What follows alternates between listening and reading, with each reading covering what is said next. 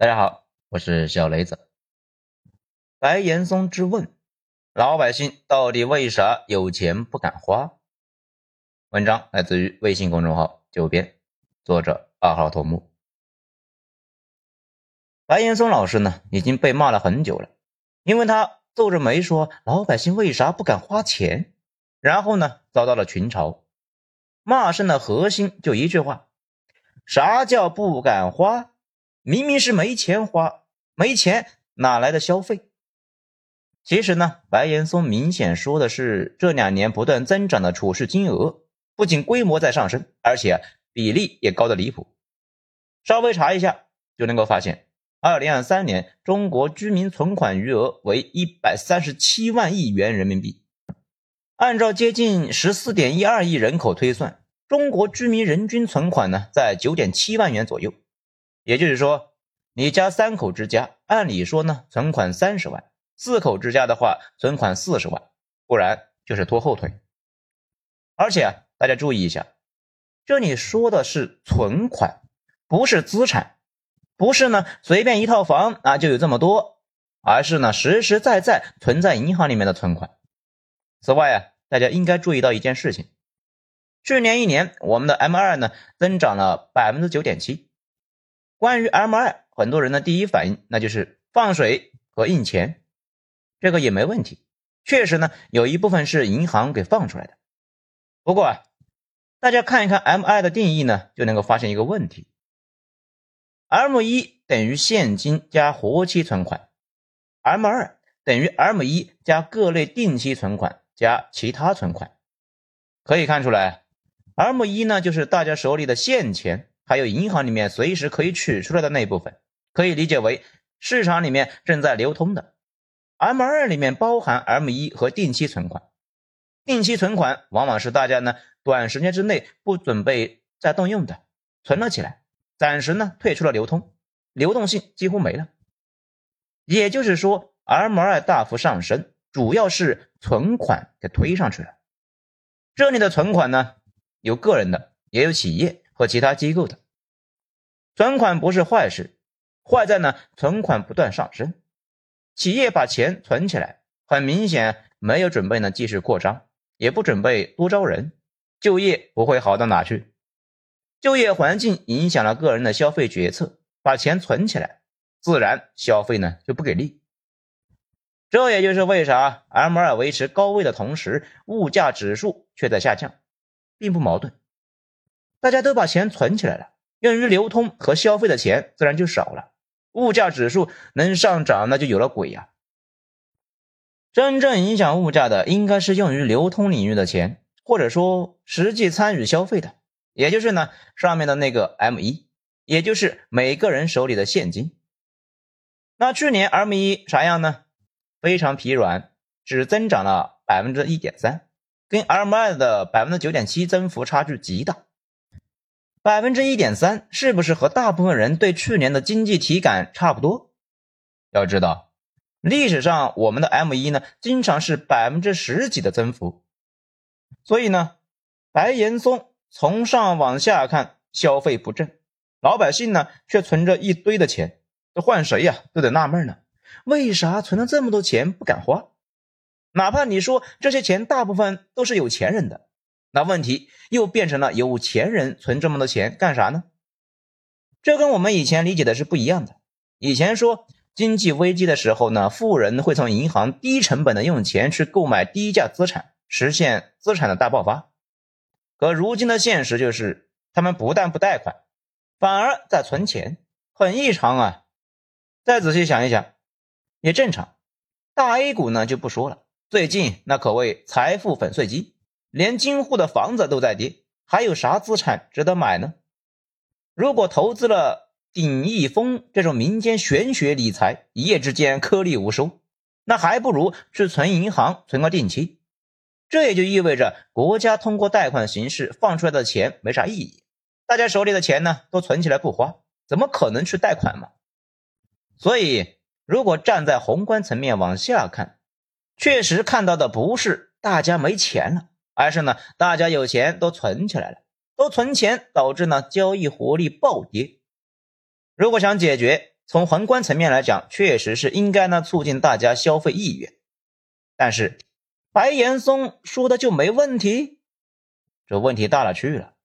最基本的问题，我们这个社会呢，本质是被一个二八定律呢统治的社会。如果你家没有四十万存款，那这些存款就是别人的。绝大部分家庭没有，那就说明巨额财富呢跑极少数人那里去了。最头部的是啥样的呢？招行那个报告说啊，可投资资产超过一千万的人，啊，这个呢就是现金、股票、投资性房产，或者说去掉住的房子，剩下的可以流动的资产加起来一千万。那这些人有多少呢？从二零一零年的五十万人，快速增长到了二零二二年的三百一十六万人，预计呢，在二零二四年将达到近四百万左右的规模。大部分都是一线城市上市公司的管理层，还有呢各种东南沿海的小老板，中西部少一些。不过呢，每个城市都有一些从事专营业务的，比如土方车和挖沙子的，还有呢这两年崛起的什么网红什么的。中国是一个很大的国家，大到任何一个侧面呢都没有办法描述全局。最头部的几百万人，可能财富规模啊，并不比美国头部富人集团差。靠前的五千万人，完全是发达国家的生活标准。同时，月入三千以上只有四亿人，过了三千这条线呢，就是中产阶级。所以这里有一个诡异的事：白岩松说的不敢花钱，可能主要是社会里边的有钱人不敢花钱。白岩松觉得大家有钱不敢花。和基层老百姓觉得根本没钱，可能描述的呢是一头大象的不同切面。你说能不能够鼓励富人消费呢？主要是啊，富人的钱只能够通过投资才能够花出去。越富有的人，日常消费呢对整体资产的影响越小。毕竟普通老百姓中午吃鲤鱼，富人呢吃石斑，但是他们再牛逼，也不可能一顿饭吃一顿重的石斑嘛。消费对他们整体的收入影响是很小的，甚至呢，整天胡吃海塞啊，疯狂买买买，最后啊，连资产的利息都花不掉。这也就是为啥很多人说，富人的钱单纯吃喝那是花不掉的，只能是投资才能够赔掉。讲到这里呢，大家可能就想说，那你这不就是想说现在的问题是贫富差距太大吗？调整贫富差距那就可以了？说真的。咱们以前呢也是那样理解的，这两年慢慢有点改变。首先，咱们支持对富人征税，咱们国家对富人的税率呢确实有点低。不过问题在于，哪怕以税负沉重而闻名的欧洲，除了那些还没铁岭大小的袖珍小国，重税并没有实际上呢改变贫富差距。这又涉及到一个常识：历朝历代乃至国外对。资产收税的唯一目的呢，只是增加财政收入，提供一些呢公共服务，并不会大幅的增加下层人民的收入。政府的财政收入最后绝大部分流向了基本的公共开支，啊，搭桥补路、维持国防、给公务员发工资、搞基建等等等等。这些操作呢，并不能够有效的调整贫富，包括基建对调整贫富的影响并没有那么大。一般上升期的国家，嗯，有持续呢一到二十年的大基建。不过啊，从全世界的情况来看，一般基建到一定程度都会发生一个明显的转变，从基建建设转向了维护。一方面，收益率呢不断下滑，很多边缘省份这个高速呢和铁路那都赚不到啥钱，还在那持续亏损。刚开始呢啊亏点无所谓，慢慢的积累的规模太大了，财政就扛不住了。现在贵州呢，就有一个苗头，甘肃刚被点名批评，有轨电车运营成本四千万，收入一百六十万，现在运行它也不是，停运它也不是。另外一方面，越修越边缘，成本呢会持续攀升，最后啊就修不动了。这也就是为啥发达国家的基建呢，那都是一开始啊热闹非凡，慢慢的就消停，我国也不可能啊一直建下去，而且。国家转移过程中也严格的遵守二八定律，基建乃至市政服务，政府呢并不是自己做，而是把业务呢承包给一个个公司，那些公司的包工头的收入呢，自然是工人的好几倍。那国家能做啥呢？最可能的就是基本兜底。那比如为基层老百姓提供一些基本保障，以饿不死为目标。不过医疗这个事呢，那也是治病不治命，毕竟每个人生命的尽头那都是绝症，都是巨额开支。如果国家给你家的老人出五百万的预算，你可能呢是很高兴的。但是如果给每个老人五百万预算，你的收入百分之六十拿去充医保，你估计呢也不干。也就是说，政府在调整贫富方面可能效果没那么好。但是呢，也不代表没啥可做的。比如把兜底做好了，让大家呢不再担心将来的生存问题，自然就可以大胆一些，多去尝试不同的可能性。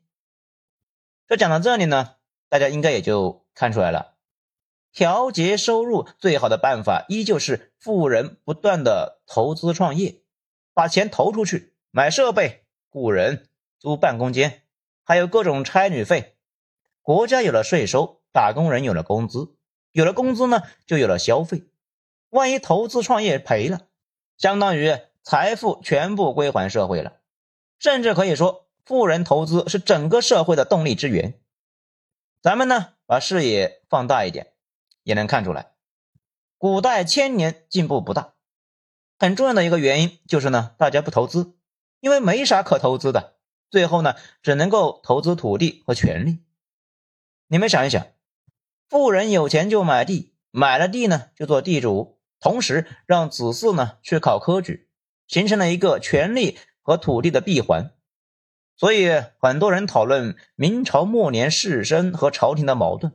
其实啊，士绅和朝廷官员是一码事，类似于徐阶，既是朝廷阁老，又是地方上的超级地主。这也就是为啥呀，后来海瑞搞他。不过呢，海瑞那是属于啊千年里边的一个异类，改变不了啥，因为技术不进步，就没啥可投资的。因为不投资，所以啊技术不进步，锁死了。大航海时代的伟大之处呢，就在于它给大家的一个不断增长的预期和投资机会。大量的资本砸下去，先有了商品贸易，然后呢有了分工，然后有了技术进步，最后有了工业革命。这是一个链条啊，少一环都动不了，少一环，人类呢都进入不了工业文明。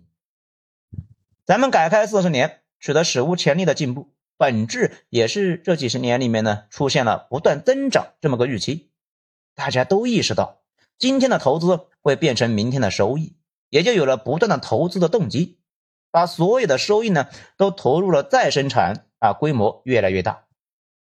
最过分的就是码农行业，烧了无数投资人的钱给码农花，客观上造就了过去十年码农的黄金时代。要知道，历史上企业呢也烧投资人的钱，但是大部分都投在了买设备这个事上，很少会给工人发那么高的工资。只有这些年的互联网大爆发，码农的脑子呢就是设备，才会啊给他们开那么高的工资。这两年。一收缩，码农的好日子也就到头了，或者说阶段性到头了。这不又看到呢？网易又在大裁员。那如何让富人投资呢？老生常谈的问题，应该让大环境更加稳定，更加具有可预测性，这是投资的基石。比如这两天呢，国家发改委发声，审慎出台收缩性、抑制性举措。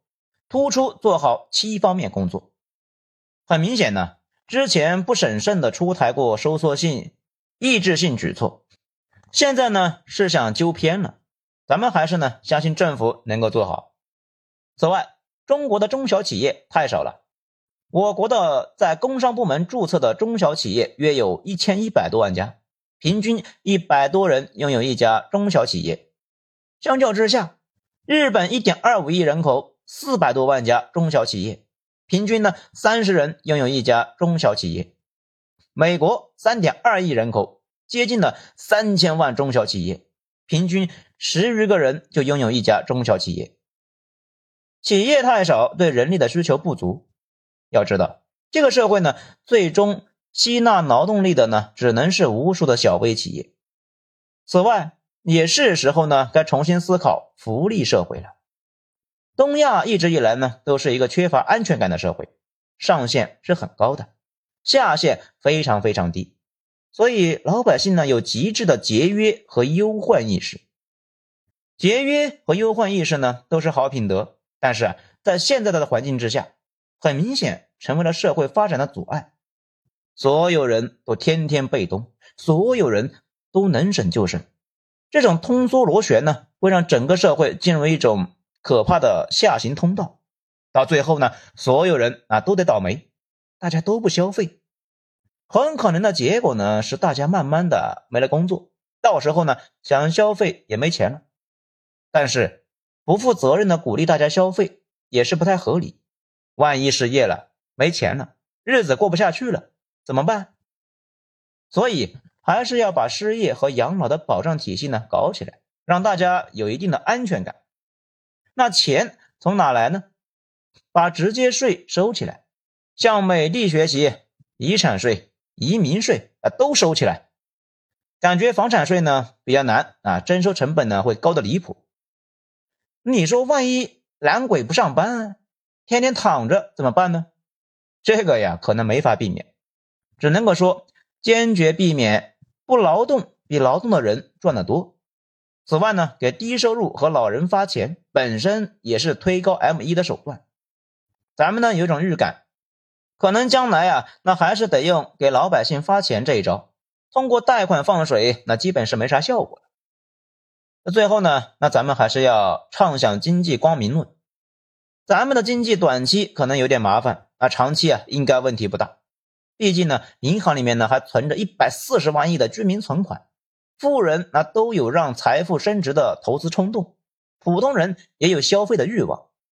等条件稍微好转，这么大规模的存款还是很有希望成为下一个周期的巨大动能，而且。保障体系呢，这些年也一直在做，经商环境也在改善。总之啊，就是提高整个社会的安全感，安全感上来了，消费和投资自然也就上来了。很多问题没有危机是不会有人关注的，这就是为啥危机往往也是社会进步的阶梯。咱们呢说了这么多，那说的不一定对，但是呢，关注就是力量。只有关注到了，全社会的讨论慢慢会形成共识，有了共识才可能解决。你不可能解决一个都没发现的问题，是吧？好，今天内容以上，谢谢收听。喜欢的话给个五星评价。我是小雷子，咱们下章再说。